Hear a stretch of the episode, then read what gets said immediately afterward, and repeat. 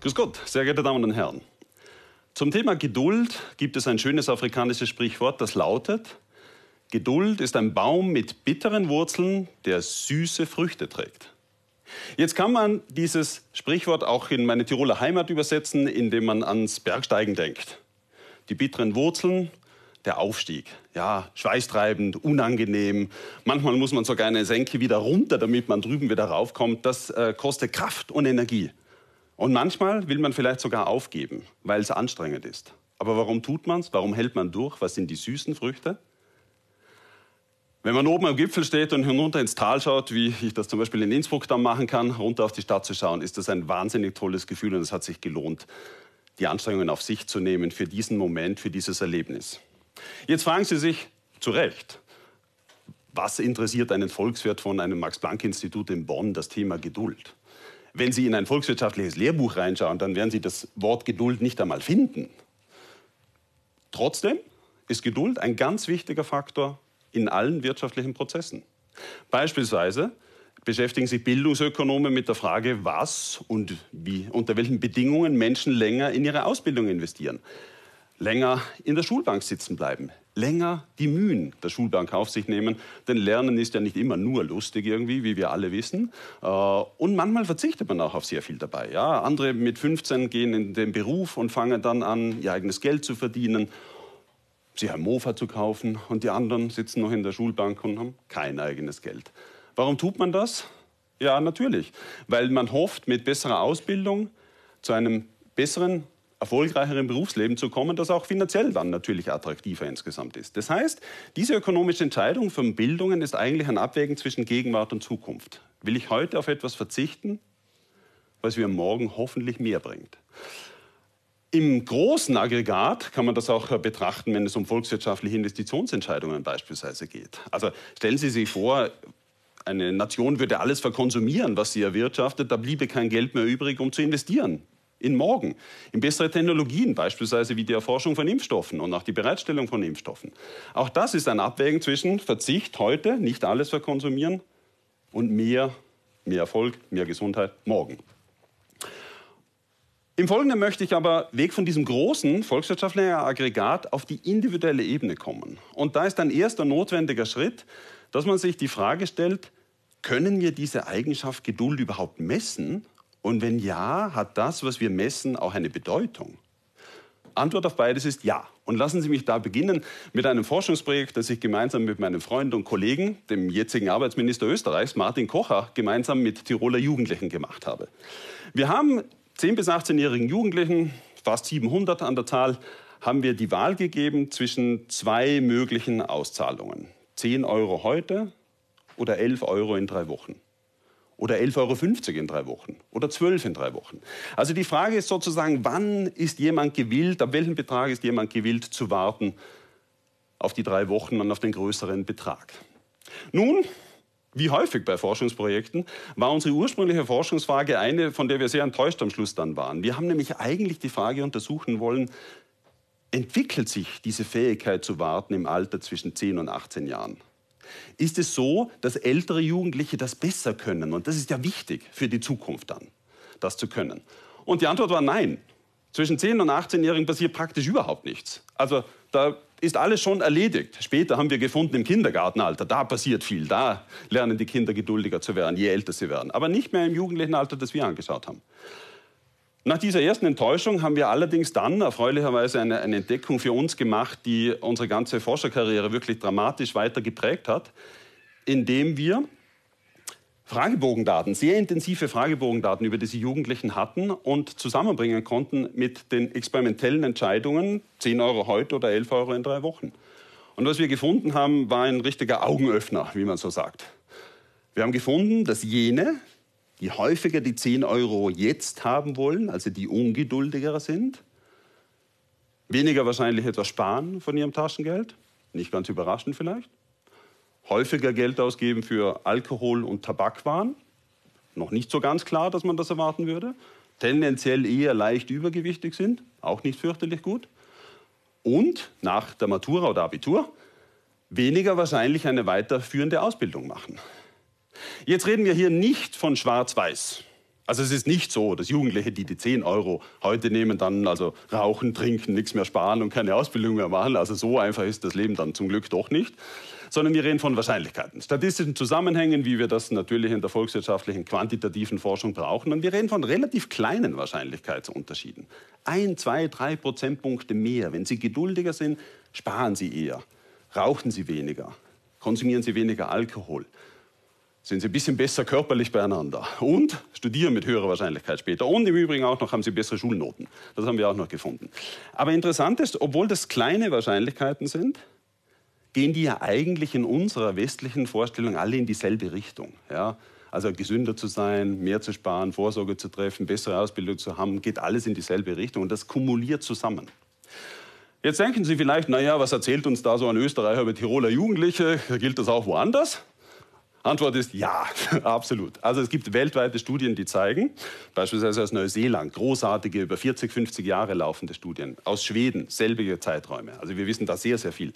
Die zeigen, dass Menschen, die im jungen Kindesalter, beispielsweise jugendlichen Alter, geduldiger sind, länger an einer Sache dranbleiben können.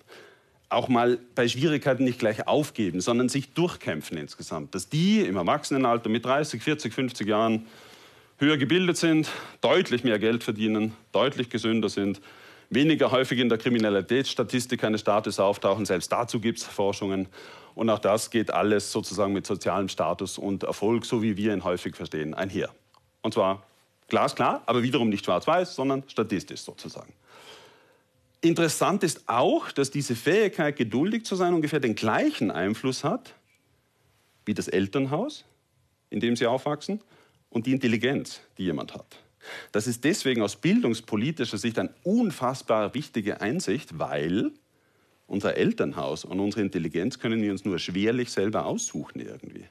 Aber wenn es uns gelingt, Geduld zu trainieren, und dazu komme ich noch, dann natürlich können wir Menschen, die schlechtere Startvoraussetzungen haben, im Elternhaus, durchaus auch in der Intelligenz, können wir denen helfen, in der Zukunft auch erfolgreicher zu sein. Und das sollte man sehr, sehr viel mehr in unserer bildungspolitischen Debatte berücksichtigen. So weit, so gut. Das hat allerdings zwei große Fragen zur Folge. Erstens, woher kommt es denn eigentlich, dass manche geduldiger sind und andere nicht? Und zweitens, wenn Sie es nicht schon im Übermaß bekommen haben, gibt es eine Chance, dass Sie ein bisschen mehr davon kriegen können? Erste Frage. Da wissen wir aus der Verhaltensgenetik noch nicht so wirklich irgendwie, wie stark die genetischen Anteile sind. Also das, äh, da muss ich in fünf Jahren wiederkommen vielleicht in die Forschung. Aber, aber was wir schon wissen, ist, dass die Umgebung, in der sich jemand befindet, einen sehr, sehr starken Einfluss hat.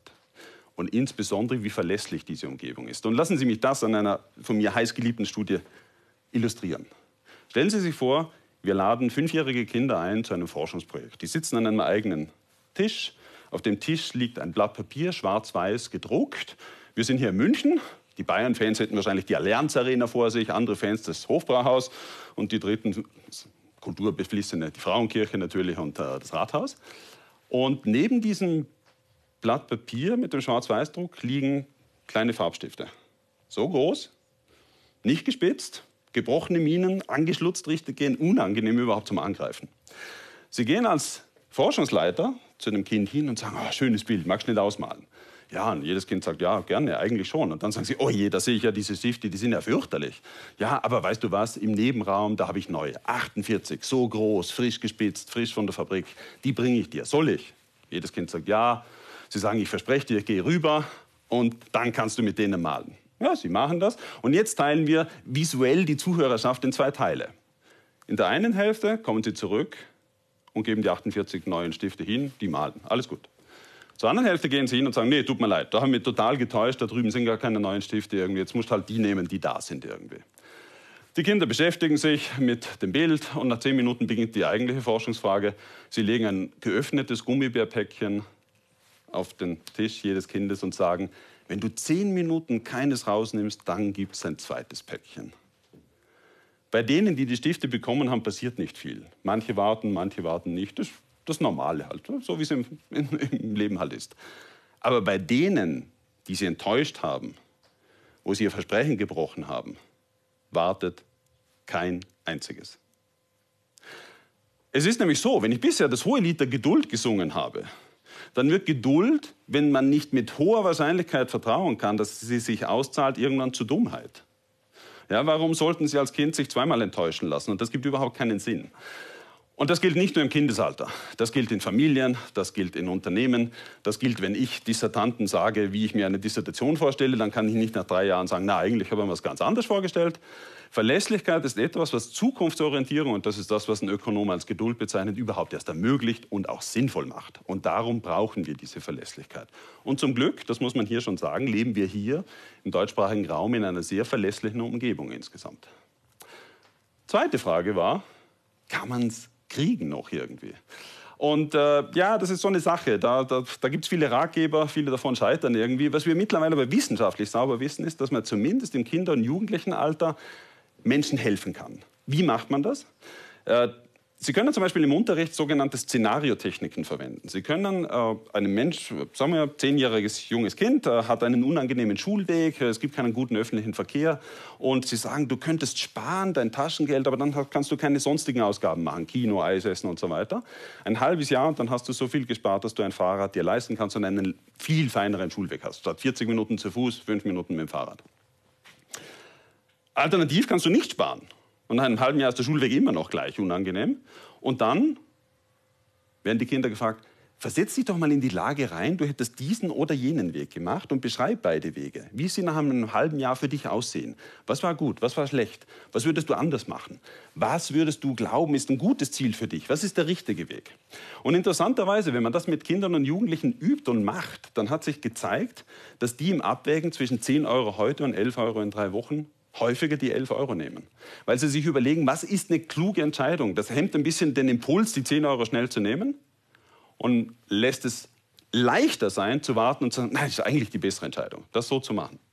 Das bedeutet, dass wir wissen, dass wir insbesondere in diesem Bildungsbereich sehr viele Möglichkeiten haben, hier eine Fähigkeit zu vermitteln, die insgesamt mit Wahrscheinlichkeiten, die nicht riesig sind, aber doch positiv sind, die insgesamt ein erfolgreicheres Leben mit besserer Ausbildung, in der Regel sogar bessere Gesundheit und anderen Annehmlichkeiten, die damit verbunden sind, ermöglichen. Und das ist das, was ich Ihnen heute gerne mitgeben möchte.